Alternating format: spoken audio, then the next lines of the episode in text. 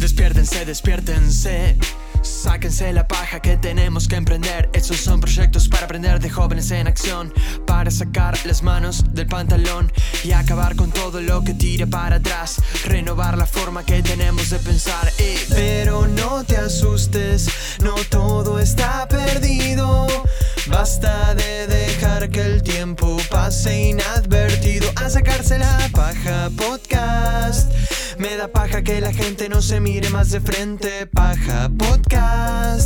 Me da paja que el futuro se nos muestre tan oscuro. Paja podcast. Ahí está nuestra mejor versión. Ariel dice haber conocido todo por Twitter. Laburos, amigos, salidas, hobbies. Pero sobre todo un lugar para escribir sobre lo que a él le gusta, las finanzas. Él es de Corrientes, ya desde chico le apasionaba el manejo y el flujo de fondos. Cuando sus amigos organizaban la fiesta de egresados, él estaba craneando una plataforma que le dejara ingresos y que tuviera una rentabilidad. Hoy, con 28 años, tiene un rol importante en el Banco Industrial y tiene su propio canal de YouTube e Instagram TV, donde divulga eso que nadie entiende y todos quieren saber.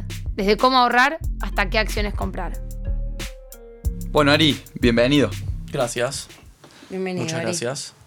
Eh, gracias. vamos a arrancar, en realidad, con tu perfil, con tu tweet fijado, que lo tenés fijado desde 2017. ¿Querés, ¿querés que lo lea o querés leerlo vos? Léelo. Lo leo yo. Cada mañana, una gacela se levanta. Sabe que debe correr más rápido que el león más veloz o lo matarán.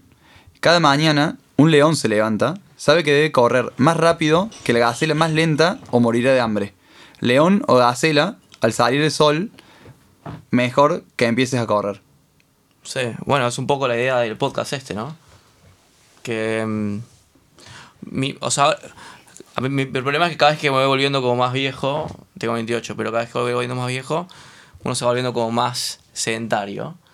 Eh, tal vez si teníamos este podcast hace 5 años, yo iba a ser como un poco más un poco más loco de lo que soy ahora, lo cual es algo que me molesta. Entonces uno tiene que agarrar cosas como que uno pensaba hace un par de años para, para no olvidarse, porque obviamente uno va creciendo y se va metiendo en una vida un poco más tradicional eh, y va perdiendo un poco las ambiciones que tenía de más chico o las locuras. Eh, yo trato de no olvidármelas y un poco mi ma- mayor miedo desde que yo tenía 18 años era el de morirme un, un día y tipo estar en ese momento donde te morís y decís, pucha, no hice nada copado, como que no le dejé nada al mundo, no sé, gané plata, perdí plata, lo que sea, pero dentro de tres generaciones nadie va a saber mi no- O sea, yo no sé el nombre de mi bisabuela, ¿entendés? Yo decía, che, yo no sé el nombre de mi bisabuela, no el qué hizo, el nombre. Entonces dices, che, viví 80 años y la gente no va a saber mi nombre en 120 años, qué pereza. Y bueno, nada, es un poco... ¿Y por qué te gustaría que te recuerden? Todavía no lo definí muy bien porque todavía no, no creo haber hecho algo eh, sustancial como que para que la gente se acuerde de mí o diga, menos mal que Ariel vivió y, y no pasó. O sea, hoy si me muero, definitivamente nadie va a decir menos mal que Ariel vivió. Pero bueno, ese es mi objetivo. O sea, que alguien diga eso en algún momento. Perdón, quiero ver si entiendo bien. O sea, vos vinculás con el ser recordado, con tener esas, esas locuras más de joven, el, el tener Bueno, ese espíritu. Mi locura de joven era, era, o sea, mi miedo de joven era en algún momento morirme o estar muriéndome y, y no estar contento sabiendo que en 120 años alguien se va a acordar de mí. Eh, porque en ese sentido, como que la verdad es que mi, siempre me pasó que a mí mi disfrute es como para mí está en segundo plano contra lo que yo quiero que pase en la tierra, digamos. Igual, como anécdota, podés contarle a tus nietos lo del Mercado Pago Challenge. es una broma, pero Obviamente les voy a contar. Obviamente les voy a contar. ¿cómo surgió eso? Contá bien al que no tiene idea qué pasó en Twitter. Podés contar. Bueno, Twitter para mí fue una cosa muy loca que, que fue ocurriendo a medida... Yo una vez, hace como, no sé, cinco años o algo así, leí como una cosa que decía, vos tenés que escribir lo que a vos te gusta, ¿no? Como que vos agarrá lo que a vos te gusta y escribilo. O sea, no puede ser que vos te guste algo y te apasione algo y no escribas sobre eso, porque es como que no estás contando lo que a vos te gusta y te estás perdiendo una gran parte de la vida, ¿no? Yo decía, bueno, ¿dónde yo puedo escribir? Entonces agarré mi- yo estoy en Twitter, no sé, del 2009 creo, ¿viste? Siempre me gustaron, después te cuento toda la historia, pero a mí siempre me gustaron las redes y demás. Y abrí Twitter y la típica que hace todo el mundo en Twitter que lee, digamos, ¿no? Sí. Lee noticias y qué pasó con Luciana Salazar y demás. Eh, pero en un momento empecé a escribir lo que a mí me gustaba. eh, y a mí me gustaba el mercado en ese momento. Eh, así que empecé a escribir mucho en Twitter. Y, y bueno, nada, empecé a, a ganar bastante tracción. O sea, la verdad, lo que hoy me pasa a mí en Twitter es muy loco. O sea, conozco, digamos, mis clientes hoy son, los mejores clientes son de Twitter. Eh, la gente con la que me relaciono es de Twitter. Mis amigos son de Twitter. Eh, todo es de Twitter, pero no es porque Twitter, es porque escribía lo que, lo que, uno, lo que, uno, lo que uno le gusta. Mm. Y cuando uno escribe lo que a uno le gusta, eh, nada, la gente, hay gente que, te, que te piensa que sos un, un tonto y mucha más gente le gusta lo que vos decís. Pero cuando decidiste empezar a escribir lo que te gustaba, lo que no te gustaba, eh, ¿te dio miedo del como el que dirán? O digo, como, ¿te dio miedo en algún momento decir lo que pensabas? O No, nunca me interesó. Yo cuando tenía 17 años, eh, mis amigos estaban, obviamente 17 años, su último año de colegio, mis amigos estaban preocupados por el qué se, cómo iban a hacer el, no sé, viste, en Corrientes había, yo soy de Corrientes, sí, en Corrientes ahí estaba el típico, eh, no sé, el buzo, la promoción, a dónde se van a ir de Bariloche y más. Quería hacer una empresa, eh, entonces creé una empresa llamada Rakata.com en ese momento. Y había, yo había visto, en 2009 en- en Corrientes no había Facebook, estaba Fotolog, ¿no? Entonces yo había visto que eh, el Fotolog estaba bueno, pero el problema que el Fotolog es que nadie centralizaba las fotos, ¿no? Entonces, eh, nada, vimos la oportunidad de sacar fotos, en, un- digamos, yo ir a sacar fotos a lugares públicos y la gente en Corrientes en el interior es muy chismosa, quiere saber dónde está todo el mundo en todos los lugares.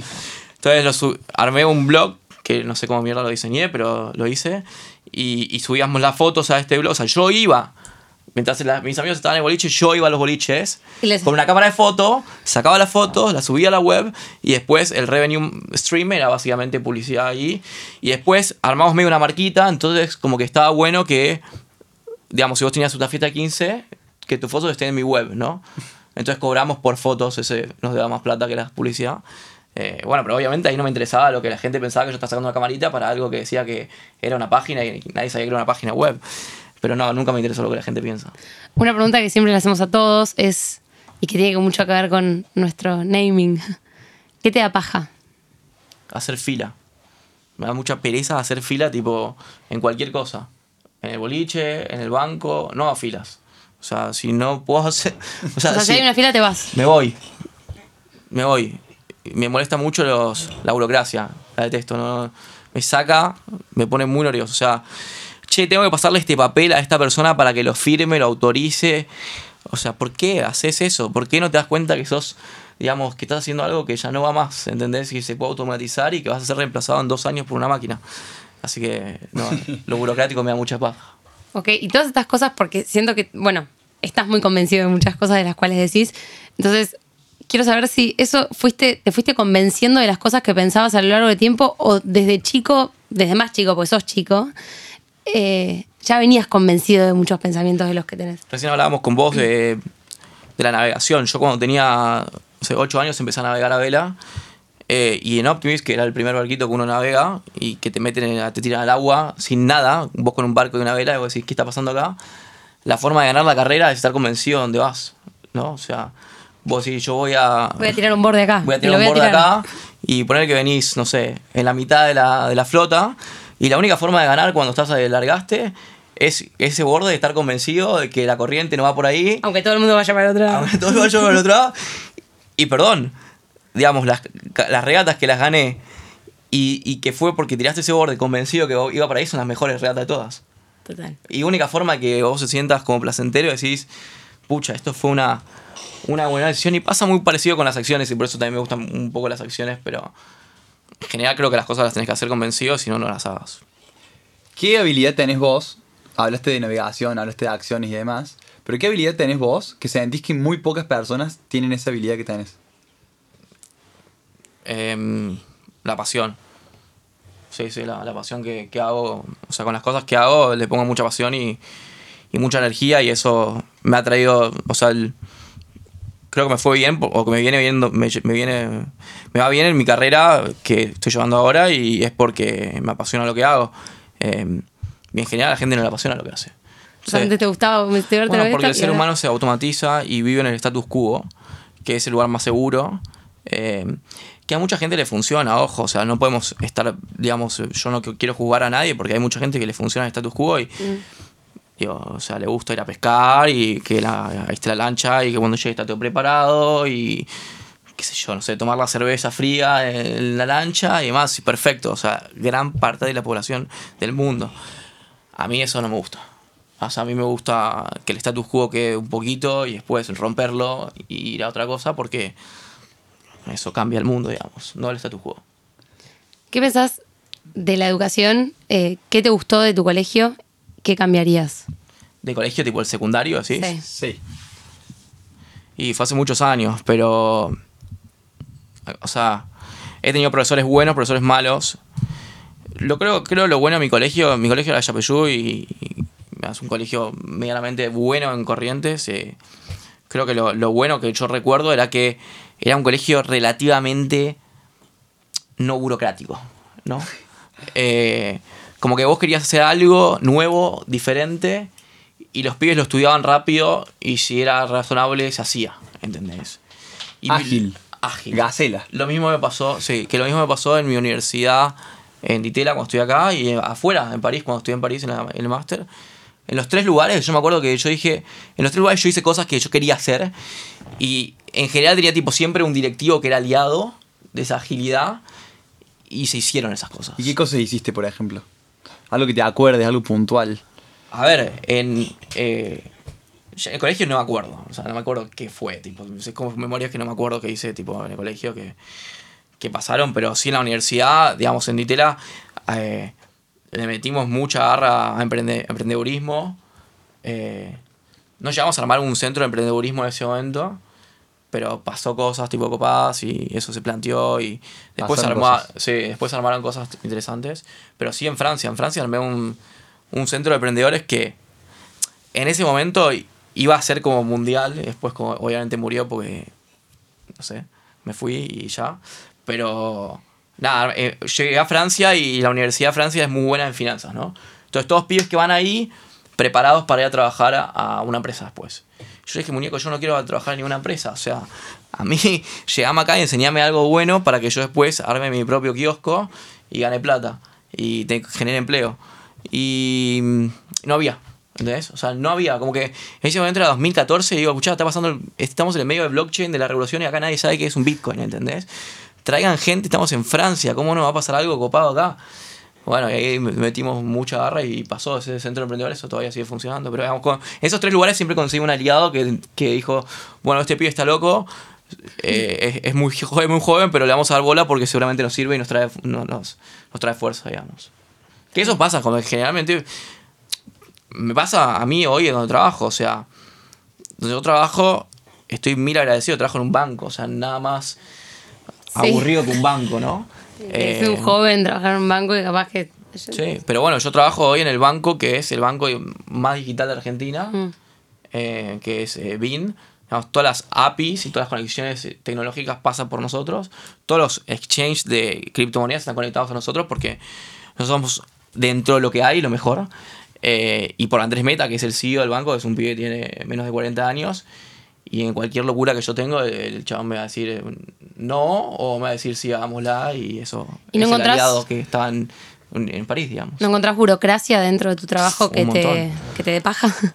Y bueno, pero es que si no tenés que irte a vivir, no sé, a, viste, a... O sea, no puedes no encontrar burocracia. O sea, la idea es romper la burocracia. ¿Y qué Igual haces? hay burocracia. Si la burocracia es controlada y, y es 100%. chica, es buena. Ahora, creo que como extremo, la falta de burocracia, o sea, la nula burocracia, creo que no sería sostenible en el tiempo una organización. ¿Puede ser o no? Yo creo que debería haber un tinte de burocracia. La pregunta es qué definimos burocracia. O una cosa es o- organización y otra cosa es burocracia. Para Sí. mí, burocracia es hacer cosas que no son necesarias. Bueno, está bien, entonces es conceptual. Pero digo, organizacionalmente tiene que haber procesos. Obviamente, o sea, Amazon, digamos, es para mí el modelo menos burocrático de todos y tiene una organización de la puta madre. Claro. Y ahí CEO, jefe, además, obvio. Ahora, el problema que vos, para mí, que uno trata de romper es hacer cosas que están de más porque alguien las pensó en un momento que ya no van más. Total. Onda la religión. Claro. Eh, y vos decís, ¿para qué la estás haciendo? O sea, esto no está bien y eso para mí surge porque la gente está en el status quo y ahí se pone a plantear la cantidad de cosas que están imprimiendo al pedo que no sirven para nada, ¿entendés? Eh, y nos quita tiempo y como gente que podría pensar en hacer otra cosa más productiva. Pero bueno, somos un país poco productivo. Creo que una de las cosas que, eh, que hablan mucho los que vienen, que tienen un, negocio funcionando, un emprendimiento, una idea, es que les cuesta mucho la parte contable del emprendimiento. Es como que les, bueno, una de las cosas que les da paja de- del emprender. Y te diría que tengo muchos también amigos que están estudiando administración en la UBA y que dicen, uh, qué paja costos. Entonces, creo que hay algo de tu divulgación o de lo que venís haciendo que es como sacarle un poco de paja a todas esas temáticas que tienen que ver más con la finanza o con, o con los costos o con, con la parte contable de crear un emprendimiento. Y ahí te digo, ¿cómo podemos eh, atraer o hacer atractivo un contenido como el que vos eh, tratás de traer y divulgar? Eh, bueno, que sea, o sea, cuando es así tan duro y cuando es tan ajeno al, al- a, lo más, a la parte más creativa de crear un emprendimiento. Bueno, la parte contable de por sí es un toque aburrida. Eh, estoy de acuerdo con los que piensan eso.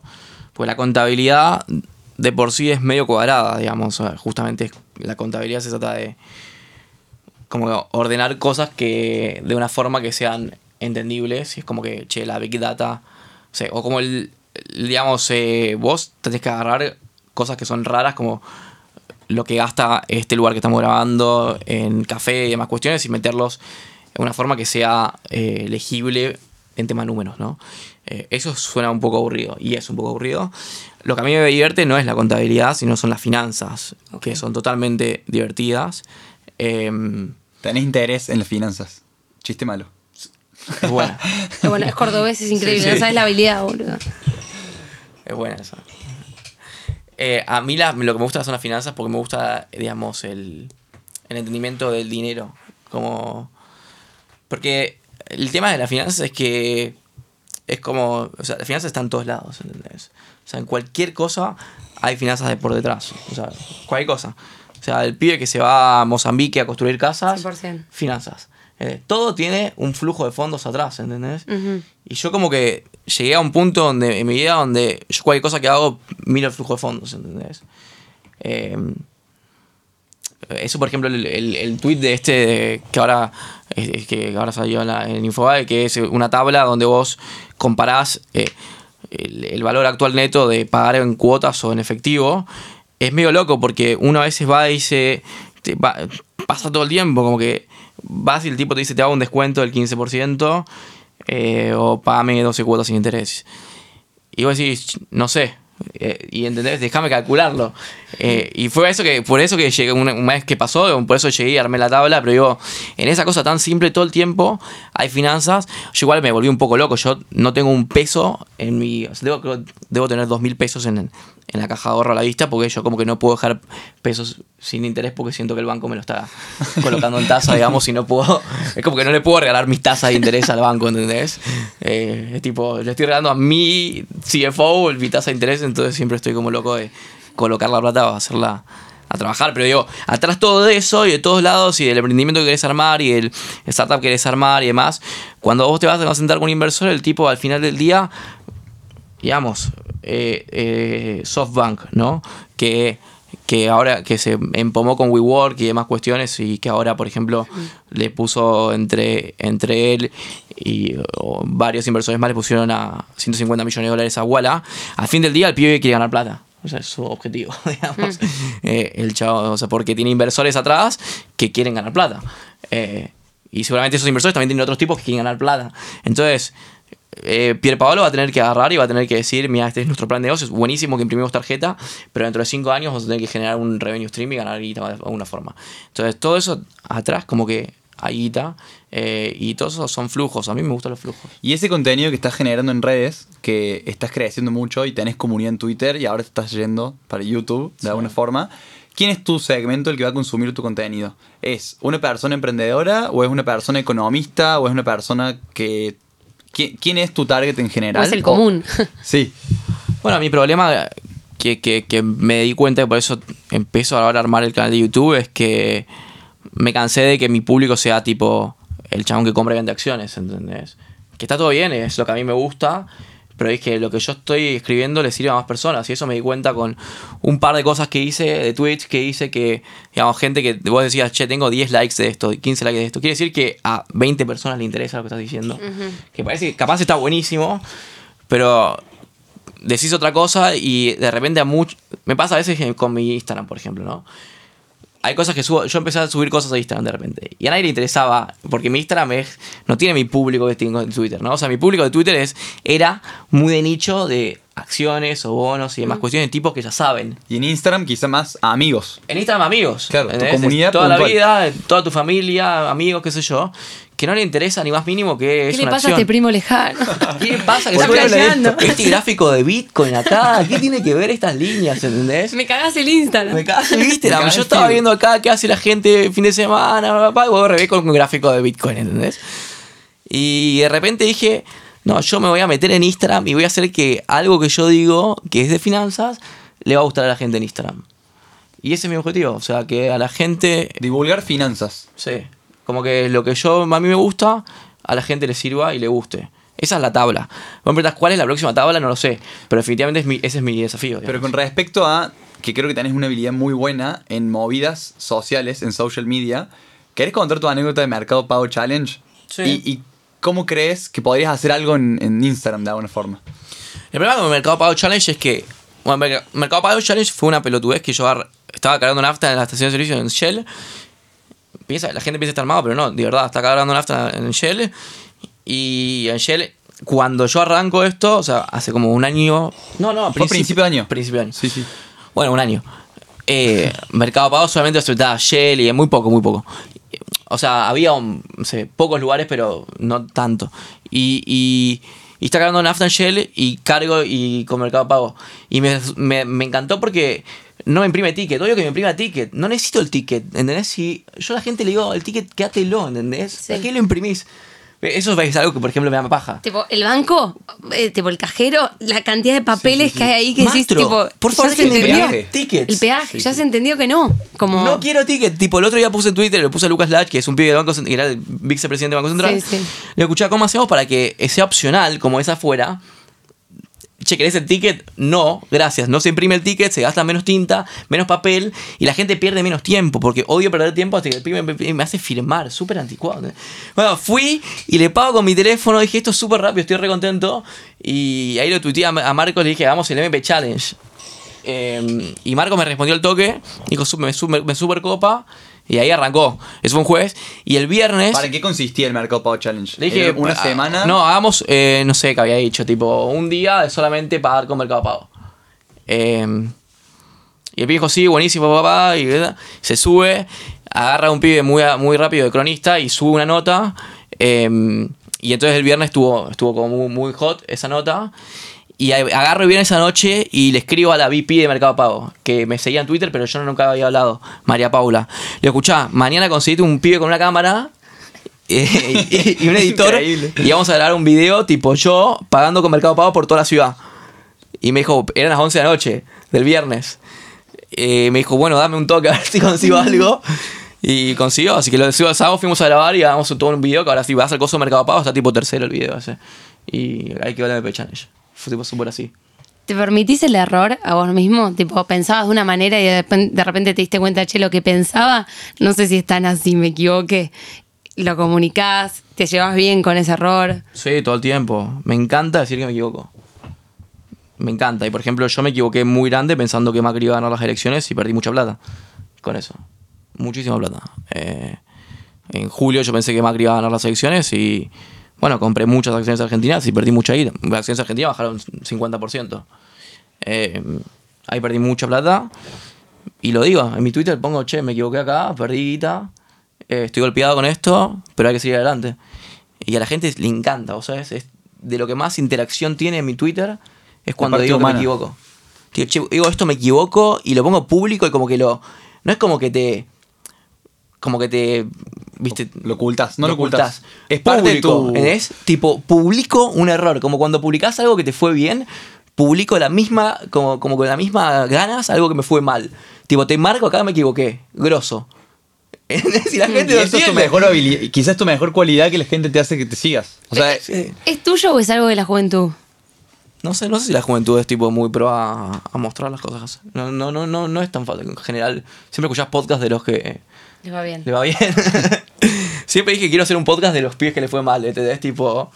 Como porque Fuck Up Night de podcast. Sí, No no, cómo no lo tengo eso, pero tipo, dice Bilingui vendió su empresa, no sé cuántos millones de dólares. Y después, How I Build This es un podcast que escucho Sí, mucho. Yo también, muy bueno. Muy bueno, con, Muy bueno. con gas, gas, es buenísimo. Bueno. Te pone la musiquita, todo. Sí. Eh, lo escucho mucho, pero es How I Build This, no How I Destroy This. Sí, sí, sí, sí. y bueno, nada, pero a la gente le gusta mucho. Si un pibe nada más pone sus errores, ese pibe es un nabo, te vas a decir, pero como que eh, si me echas y me echas cosas que haces bien, con las cosas que haces mal y. Porque es el ser humano, ¿no? Entonces. Y parte de tu tarea, de tu trabajo y de tu habilidad es todo el tiempo estar eh, haciendo un pronóstico de qué va a ocurrir en el futuro. Sí, eso todo es el lo que tiempo. más me estresa. Sí. Entonces te pregunto a vos, ¿cómo ves el futuro? ¿Qué ves en el futuro? ¿En el laburo, en la educación, en las finanzas, en los bancos? ¿Qué ves ahí en el futuro? ¿O cuál es tu forma de verlo hoy, por lo menos? No, está, eh, el- futuro está bastante complejo para, para el mundo en general, porque yo lo que veo es que hay un... O sea, es como que yo siento que de alguna forma la tecnología va ta- tan rápido y hay tanta gente que hace cosas tan reemplazables que hay una, digamos, eh, hay un, un problema enorme que se está por venir en el mundo eh, donde sobra gente, donde la tecnología va a empezar a cada vez, digamos, con la con el desarrollo de quant computing y demás cuestiones, digamos, hay cuestiones que no sirven para, no son, son totalmente obsoletas, ¿entendés? Totalmente parte de la economía vieja. Bueno, y ahí se habla mucho de lo que es algunos impuestos y demás, como impuestos sociales, como que para que la gente mantener eh, esa gente trabajando. Definitivamente la, la tecnología es exponencial y- y cada vez es más fu- fuerte el desarrollo. Eh, así que definitivamente sobra gente y eso, bueno, va a generar, eh, digamos, que ya se está viendo el desencanto social, ¿no? ¿Qué hipótesis de solución tenés? Aunque no sea la verdad, digo, imagino que debe Este ser una. podcast.